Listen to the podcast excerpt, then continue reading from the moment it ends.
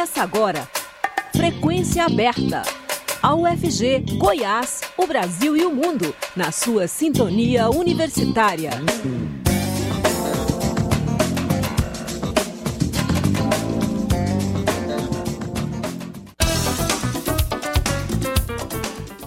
Olá, boa tarde. Agora são 5 horas em Goiânia. Hoje é dia 2 de março. Está começando Frequência Aberta. Eu sou Delfino Neto, estarei com você até às 5 e meia da tarde, trazendo as principais notícias de Goiás, do Brasil e do mundo. Você pode nos ouvir também pela internet, no site da Rádio Universitária, no aplicativo Minha UFG e as principais plataformas digitais de podcast. Fique conosco. PIB cresce 2,9% em 2022 e fecha o ano em 9,9 trilhões de reais. O produto interno bruto, que é a soma dos bens e serviços produzidos no país, caiu 0,2% no quarto trimestre de 2022, mas encerrou o ano com um acréscimo de 2,9%, totalizando 9,9 trilhões de reais. Já o PIB per capita alcançou R$ 46.155 no ano passado, um avanço de 2,2% em relação ao ano anterior. Os dados foram divulgados hoje pelo IBGE, o Instituto Brasileiro de Geografia e Estatística. O crescimento do PIB em 2022 foi puxado pelas altas de 4,2% no setor de serviços e 1,6% no setor da indústria. Juntos, esses dois setores representam cerca de 90% do indicador. Por outro lado, a agropecuária recuou 1,7% em 2022, decorrente do decréscimo da produção e da perda de produtividade da agricultura, que suplantou a contribuição positiva das atividades de pecuária e de pesca. A ministra do Planejamento e Orçamento, Simone Tebet, disse hoje que a reoneração dos combustíveis é estratégica, é estratégia do governo para a redução de juros no país. Economistas dizem que uma mudança na política de preços da Petrobras poderia tornar os combustíveis mais baratos. Mais informações com o repórter Gabriel Brum. A volta dos impostos sobre os combustíveis de forma parcial foi uma estratégia para possibilitar a redução dos juros pelo Banco Central no curto prazo. Essa é a avaliação da ministra do Planejamento e Orçamento, Simone Tebet. Segundo ela, com a decisão, o governo mostra que fez o dever de casa. Se você reonera 100%, você tem um impacto imediato muito forte na inflação. Consequentemente, você dificulta a possibilidade de uma diminuição de taxas de juros a pequeno prazo, que é o que nós queremos. O que nós estamos fazendo é um esforço concentrado para para o Banco Central, para a próxima reunião do Copom, de que o problema da inflação não é demanda. O presidente do Conselho Federal de Economia, Paulo Dantas da Costa não vê a princípio relação entre os preços dos combustíveis e a taxa de juros. Ele diz que a reoneração é importante para as contas públicas e que o Brasil sempre tributou bens e serviços. E nesse particular, no caso dos combustíveis, são bens que têm uma importância, têm uma dimensão econômica que é extraordinária. Nesse particular, então, a tributação sobre essa, esse tipo de movimentação econômica, ela é absolutamente natural. Para o economista do Observatório Social do Petróleo, Eric Gil Dantas, uma mudança na política de preços da Petrobras, deixando-a mais equilibrada, poderia tornar os combustíveis mais baratos. Na minha avaliação, a política que pode mais impactar o preço da gasolina seria sim a mudança do PPI para algo mais intermediário entre os custos reais de produção da Petrobras e os preços internacionais. O Ministério da Fazenda anunciou nesta terça a reoneração da gasolina e do etanol. A gasolina subiria 47 centavos e o etanol 2. No mesmo dia, a Petrobras reduziu em 13 centavos o valor da gasolina A. Assim, o aumento final no combustível seria de 34 centavos. Da Rádio Nacional em Brasília, Gabriel Brum. Daqui a pouquinho nós vamos conversar com o professor de economia da UFG, Edson Roberto Vieira, sobre a reoneração dos preços dos combustíveis. Mas vamos continuar falando sobre preços dos combustíveis, já que a Petrobras informou hoje que não há qualquer discussão em andamento para alteração da política de preços. Em um documento enviado à Comissão de Valores Mobiliários, a empresa reitera seu compromisso com a prática de preços competitivos em equilíbrio com o mercado, ao mesmo tempo em que evita o repasse imediato da volatilidade externa e a taxa de câmbio causadas por eventos conjunturais. Segundo a estatal, qualquer alteração deverá ser debatida pelos órgãos internos de governança da Petrobras, especialmente a diretoria e o conselho de administração, e será divulgada ao mercado. Ontem, a Petrobras divulgou que lucrou cerca de 188 bilhões em 2022, uma alta de 77% em relação a 2021. O lucro foi de 188 bilhões de reais, mas a Petrobras informou que vai distribuir uma cifra total recorde de 215 bilhões de reais para os acionistas mais do que o dobro do que foi pago em 2021. Agora à tarde, o presidente Luiz Inácio Lula da Silva, do PT, criticou a Petrobras por repassar aos acionistas o lucro recorde registrado pela companhia em 2022. De acordo com o presidente, a Petrobras, ao invés de investir, resolveu agraciar os acionistas com o dinheiro. Para Lula, a estatal deveria ter investido metade dos lucros no crescimento econômico do país. Para o presidente, é importante que as empresas e os bancos pensem primeiro no país para depois pensar nos seus lucros e acionistas. A Petrobras, ela entregou de dividendos mais de 215 bilhões de reais quando ela deveria ter investido metade no crescimento econômico desse país, na indústria brasileira, na indústria naval, na indústria de óleo e gás. A Petrobras, ao invés de investir, ela resolveu agraciar os acionistas minoritários com 215 bilhões.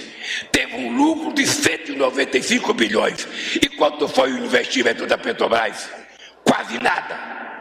Porque a Petrobras, que no nosso tempo era uma empresa de desenvolvimento desse país, agora é uma empresa exportadora de óleo cru. Não foi para isso que nós descobrimos o pré-sal. O pré-sal era para que a gente tivesse um passaporte do futuro do nosso povo e que a gente exportasse derivado de petróleo e não exportar óleo cru como nós estamos exportando.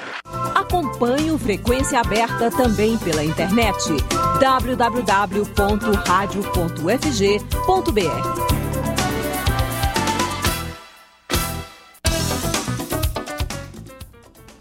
Governo quer regulamentar trabalho por aplicativo ainda neste semestre. Uma proposta de regulamentação do trabalho por aplicativo deve ser apresentada até o fim deste semestre. A informação foi confirmada pelo ministro do Trabalho e Previdência, Luiz Marinho. Segundo ele, a pasta tem ouvido representantes dos próprios trabalhadores, das plataformas e de especialistas além de estudar a legislação de outros países para chegar a um consenso sobre uma proposta que assegure direitos à categoria. O ministro evitou entrar em detalhes sobre o projeto, mas disse que, do jeito que está, não dá para ficar. Marinho explicou que a ideia é construir um modelo de contrato que não crie um vínculo empregatício como os previstos na CLT pois há trabalhadores que atuam para dois ou três aplicativos diferentes e não querem vínculo. Caso possam, por exemplo, contribuir para o INSS com, com, como eventual contrapartida das empresas, os trabalhadores de aplicativos podem ter direito à aposentadoria, pensão por morte, invalidez, entre outros benefícios previdenciários. Ainda não há definição de formato que será regulamentada pela proposta. o governo ainda avalia se editará uma medida provisória ou apresentará um projeto de lei. O ministro do STF, Supremo Tribunal Federal, Alexandre de Moraes, mandou soltar mais 52 pessoas presas em decorrência dos atos golpistas de 8 de janeiro, quando as sedes dos três poderes em Brasília foram invadidas e depredadas. As decisões foram assinadas durante a madrugada e aumentam o número de pessoas que vêm sendo libertadas desde o início da semana por Moraes, relator das ações dos atos golpistas no Supremo. Com as novas ordens de soltura, o total de libertados desde a segunda-feira chega a 225. Todos os libertados devem se apresentar na comarca de sua residência no prazo de 24 horas a partir do momento que deixarem a prisão no Distrito Federal. Em todos os casos, o ministro entendeu que as condutas dessas pessoas foram menos graves, não sendo elas financiadoras nem executoras principais dos atos violentos, e que por isso elas podem responder à denúncia a partir dos seus estados de origem. A maioria foi presa em flagrante em frente ao quartel-general do Exército em Brasília, local onde incitavam as Forças Armadas a intervirem no processo eleitoral e praticarem um golpe de Estado. Todos os soltos já tiveram a denúncia aceita e se tornaram réus no Supremo por crimes de associação criminosa e de atentado à ordem democrática. Nesses casos, Moraes substituiu a prisão preventiva por medidas cautelares, como uso de tornozeleira eletrônica, cancelamento do passaporte, proibição de sair de casa à noite e aos fins de semana, cassação de qualquer registro para posse ou porte de armas, proibição de se comunicar com outros investigados e apresentação semanal a um juiz. Atualmente, 751 pessoas continuam presas pelos atos golpistas do dia 8 de janeiro.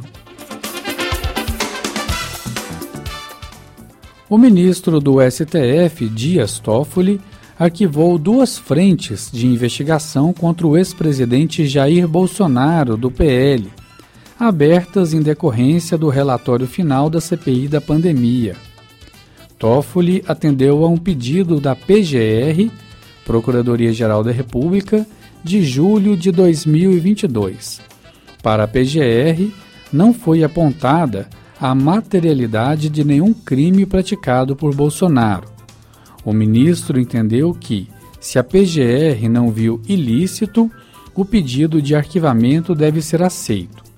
Em parecer assinado por Lindora Araújo, vice-procuradora-geral da República, a PGR argumentou que o relatório da CPI da pandemia tem deficiências técnicas por não ter individualizado provas, por exemplo. As apurações arquivadas por Toffoli tratavam da suposta prática por Bolsonaro de infrações a medidas sanitárias e do crime de epidemia, agravado por resultar em mortes. Polícia Federal faz operações em cidades do Maranhão que usaram recursos do orçamento secreto para superfaturar com extração de dentes. Um dos municípios, por exemplo, tem 39 mil habitantes, mas informou a extração de 540 mil dentes em 2021.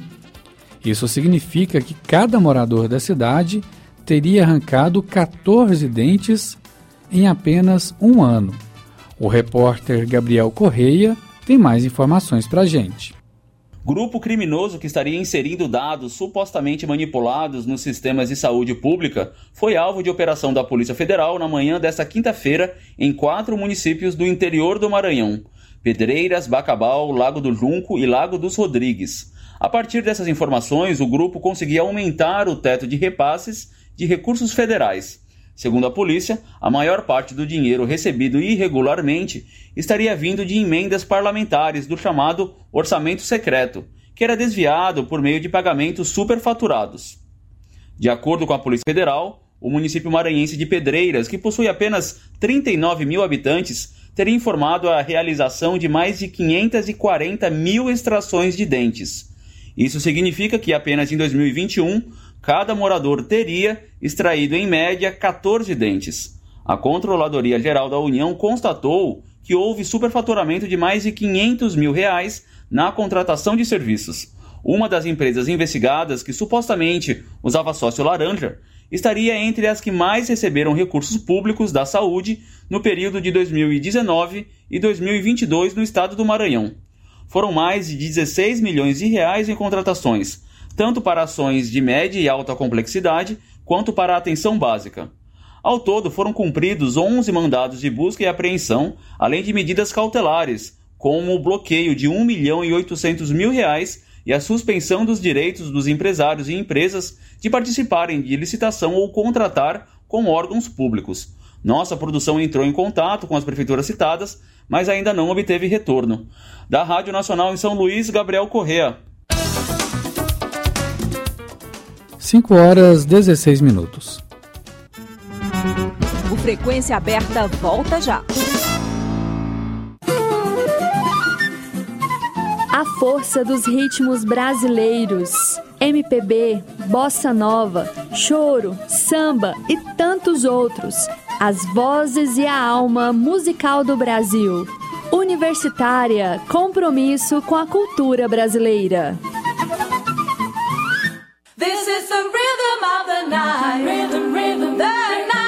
Fique em harmonia com a Universitária. Harmônicos. A diversidade dos grupos vocais e a capela, nacionais e internacionais. Sexta, às quatro da tarde, com reprise domingo, às três da tarde, na Universitária.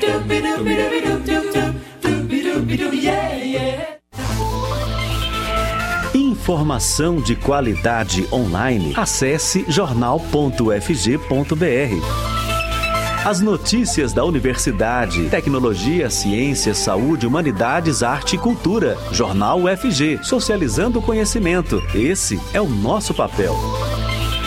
Fique bem informado. jornal.fg.br.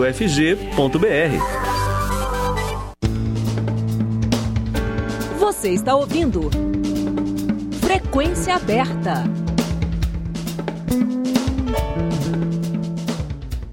A gasolina deve subir até 34 centavos nas bombas e o etanol cerca de 2 centavos com a reoneração parcial dos combustíveis, segundo o ministro da Fazenda Fernando Haddad. Os valores consideram a redução de 13 centavos para o litro da gasolina e de 8 centavos para o litro do diesel anunciados pela Petrobras esta semana. Para manter a arrecadação de 28 bilhões de reais previstas até o fim do ano, caso as alíquotas dos combustíveis voltassem ao nível do ano passado, o governo vai elevar o imposto de exportação sobre o petróleo cru em 9,2% por quatro meses para obter até 6 bilhões e 600 milhões de reais. Para tratar sobre a reoneração parcial dos combustíveis,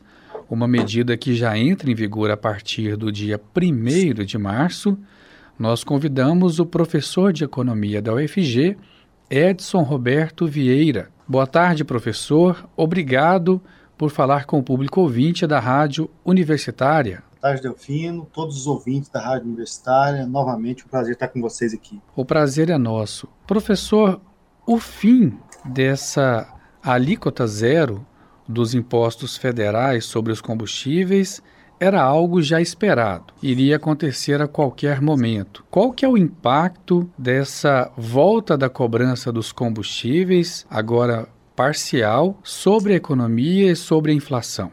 Então, Delfino, na verdade o impacto é significativo, né? Porque considerado, considerado individualmente, a gasolina é o item que mais pesa no cálculo da inflação oficial, né?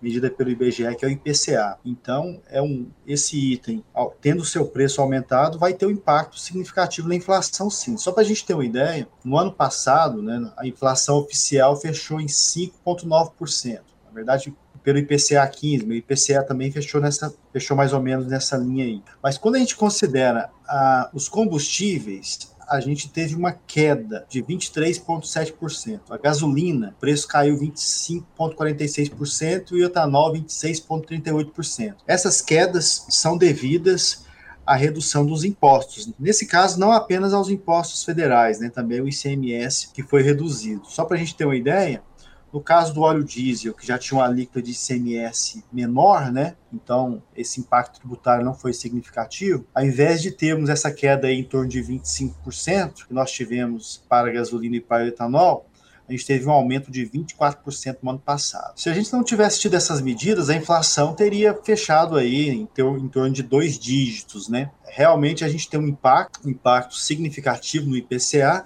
que vai ser certa forma amenizado, né? Porque não vai atingir o óleo, di o óleo diesel e o gás de cozinha, porque atingindo o óleo diesel, aí a gente tem uma cadeia maior sendo atingida, porque como a gente sabe, a gente tem uma malha de transportes que depende muito do transporte rodoviário, né? Então, a gente vai ter esse aumento aí de 0,47 de 47 centavos no preço da gasolina por conta de PIS e COFINS, vai ser um pouco amenizado por conta da queda de 3,93% dos preços dos combustíveis anunciada pela Petrobras, mas de qualquer modo essa, essa, esse aumento líquido vai ficar aí em torno de 34, 35 centavos, né? Para a gasolina.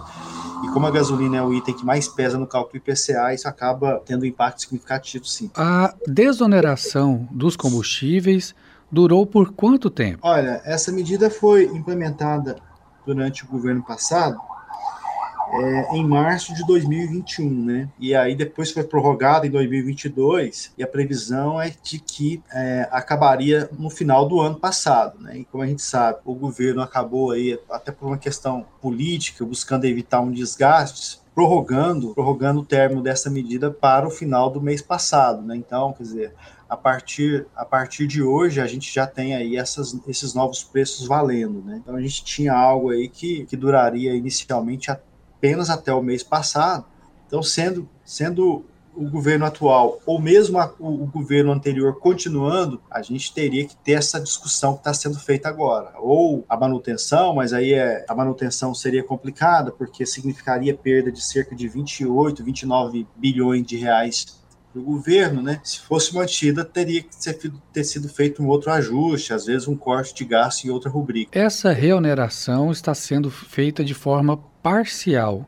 O que significa isso? Antes da, da desoneração, a gente tinha uma, um valor de quase 80 centavos por litro de gasolina. Era, era 0,792 por litro de gasolina. No caso do etanol, era 0,242, né, de cerca de 24 centavos para o etanol e cerca de 80 centavos para a gasolina. Agora, a gente vai ter um aumento aí de PIS e COFINS de 47 centavos para a gasolina e de, de 2 centavos para o etanol, né?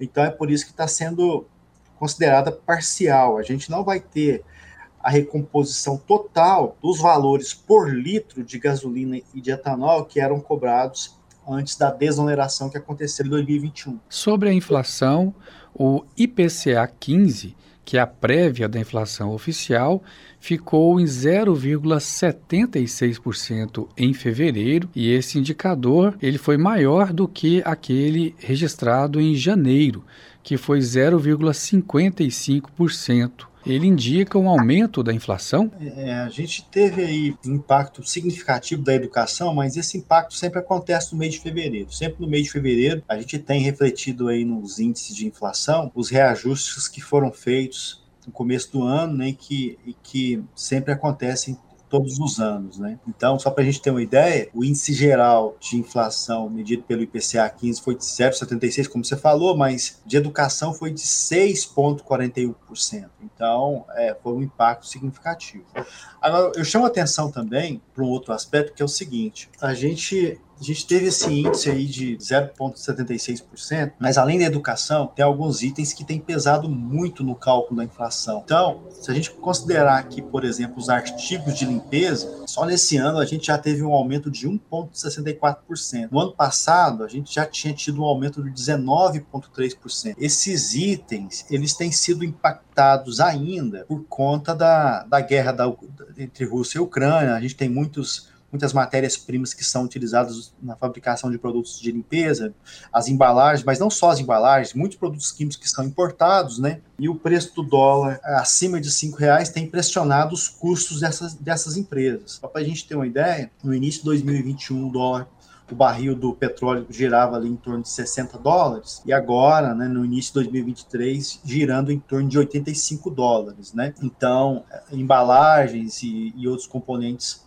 precisam, né, são de derivados de petróleo, isso acaba aumentando os custos das empresas, né? E tem a questão dos, como eu disse, de outros insumos, de outras matérias-primas cotadas em dólares, né? Na medida em que o dólar aumenta, fica acima de cinco reais, a gente tem essas pressões de custo nessas empresas. Outra questão também que eu chamo a atenção, ainda para o grupo de alimentação e bebidas. Como eu disse, no ano passado a inflação fechou em 5,9, mas a gente teve aí uma queda de cerca de 24% dos preços combustíveis, e ao mesmo tempo, é, os preços de alimentação e bebidas aumentaram cerca de 12%.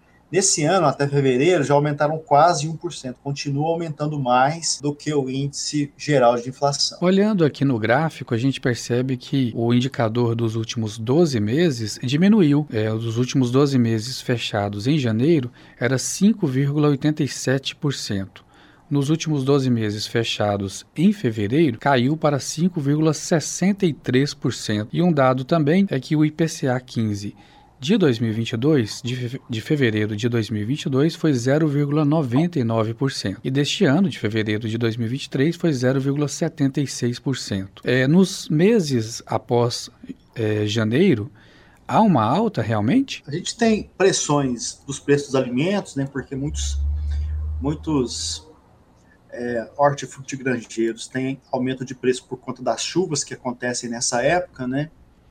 E também pressões aí do lado da educação.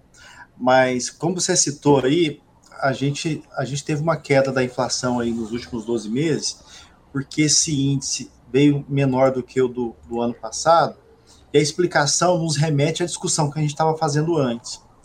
Até fevereiro né, desse ano, né, se a gente considerar janeiro e fevereiro, o preço da gasolina já caiu 0,63% e do etanol caiu 1,14%, né? Por conta das quedas que foram promovidas aí pela Petrobras, né? Quando o preço interno fica abaixo do preço internacional, acontece isso. E o preço do óleo diesel caiu, caiu 3,65%. Então, com essa reoneração que a gente vai ter, esse, essas quedas vão ser revertidas, vão, vão passar a ser aumentos, né? Então, esses, esses indicadores de fevereiro desse ano estão mais comportados do que do ano passado, em razão, em razão especialmente dos combustíveis mesmo. Por fim, o consumidor pode esperar um aumento da inflação com relação aos combustíveis, né? Porque eles acabam puxando todo o restante dos preços. Nessa, dessa vez não vai ser tanto assim, né, Delfino? Porque, porque a gente não vai ter uma reoneração do PIS e COFINS sobre óleo diesel, né? O óleo diesel é que impacta mais, né? Porque é, você tem aí a questão dos fretes, né? Agora, sim, a gente vai ter um impacto importante, né? Gasolina e etanol são importantes. Como eu falei, a gasolina individualmente é o item que mais pesa no cálculo da inflação. Mas como a gente não vai ter a reoneração é, do, do óleo diesel, né?